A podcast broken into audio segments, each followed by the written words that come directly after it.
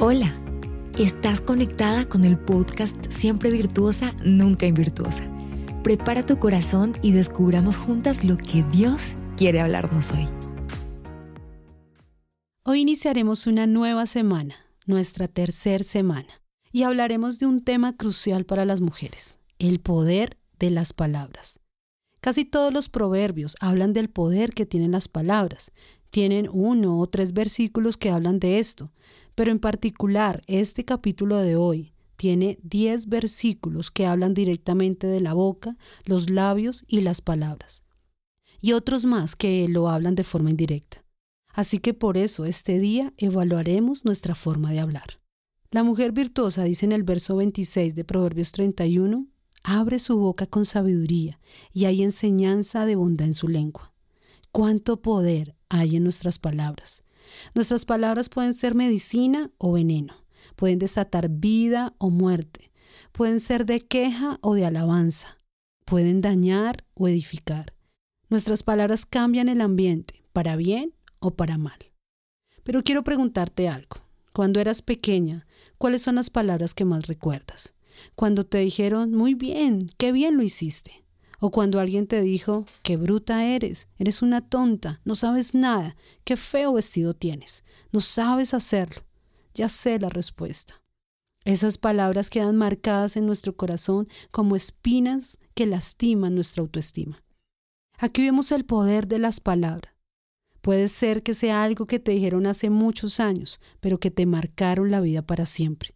O algo que te dijo alguien muy cercano a tu corazón. Una palabra puede darte seguridad o puede destruirte y llenarte de inseguridades.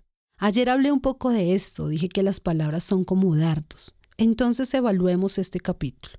En el verso 1 dice, la suave respuesta aparta el furor, mas la palabra hiriente hace subir la ira. Desde el primer versículo es contundente. Las mujeres tenemos la capacidad de herir con nuestras palabras. Muchas veces, en lugar de calmar las cosas, hablamos con sarcasmo, herimos, sabemos poner el dedo en la llaga y se desata más violencia. Las que somos mamás sabemos esto. Cuando nuestros hijos nos contestan mal, eso enciende un fuego en nuestro interior que nos pone de muy mal humor. O tal vez eres soltera, te has dado cuenta que lo que más le molesta a tus papás es que les contestes y ojalá con una actitud desafiante. Vamos al verso 2. La lengua del sabio hace grato el conocimiento, pero la boca del necio habla necedades. Hemos hablado mucho de esto. ¿Será que tus palabras son insensatas, necias y sin sentido? ¿La gente le gusta que le hables o mejor se quieren alejar de ti? Vamos al verso cuarto. La lengua pasible es árbol de vida, mas la perversidad en ella quebranta el espíritu. Lo voy a unir a Proverbios 18, 21. La muerte y la vida están en el poder de la lengua. Aquí quiero decir, muchas solo tienen muerte en sus lenguas. Muchas hablan negativo. Sus palabras son como lija. ¿Sabes cómo te das cuenta que estás hablando mal? Cuando dices algo y la gente se queda callada después de tu comentario. Sé sabia y mira la reacción de la gente cuando hablas. Quizás tú estás destilando muerte y quebrantando el espíritu de la gente. También dice es apacible, significa que está libre de brusquedad y violencia. Violencia no, necesariamente es decir groserías o maldiciones. Algunas son brusquitas para hablar. Brusco significa áspero, descortés, desagradable. Oh Dios mío, cuántas veces somos bruscas en nuestra forma de hablar. Sigamos, el verso 23.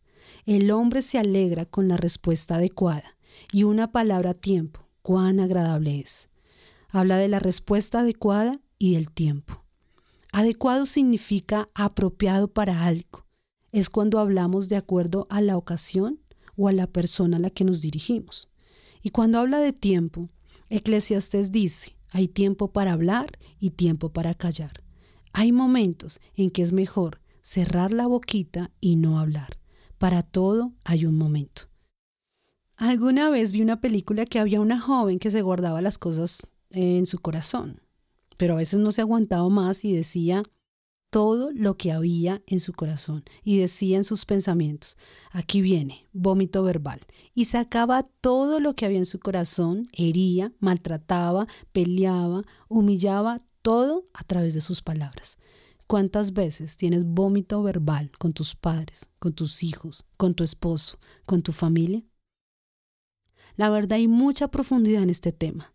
Y en serio, quienes más hieren, dañan, maltratan, humillan, son las mujeres con sus palabras.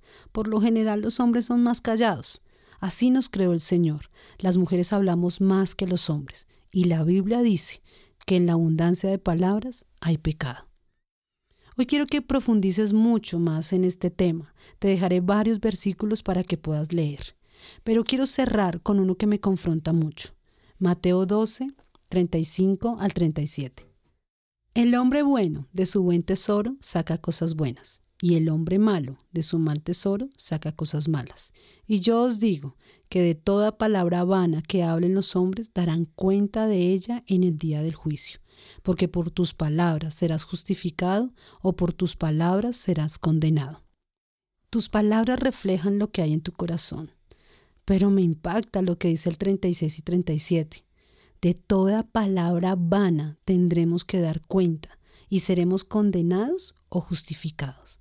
¿Entiendes la dimensión de lo que esto significa? Tendremos un juicio y nos sacarán un historial de todas las palabras, conversaciones, murmuraciones, de toda palabra que salió de nuestra boca. Y vanas significa que está vacío de contenido. En otras versiones dice de toda palabra inútil o de toda palabra ociosa. Tendrás que explicar por qué hablaron para hacerle daño a los demás. No podemos andar por la vida sin poner un freno a nuestra lengua.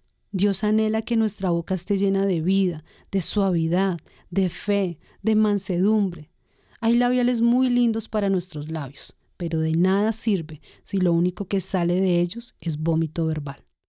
Hoy es un día de cambiar nuestro vocabulario, de identificar cada palabra incorrecta y sacarla, hay un enjuague bucal excelente para limpiar nuestra boca y se llama la palabra de Dios.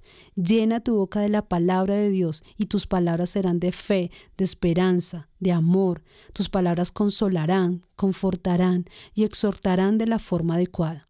Entre más saturo mi mente de la palabra de Dios, mejor hablaré. Entre más palabra de Dios tenga en mí, más limpia será mi boca. Dios te bendiga. Es hora y tiempo de cambiar tu vocabulario.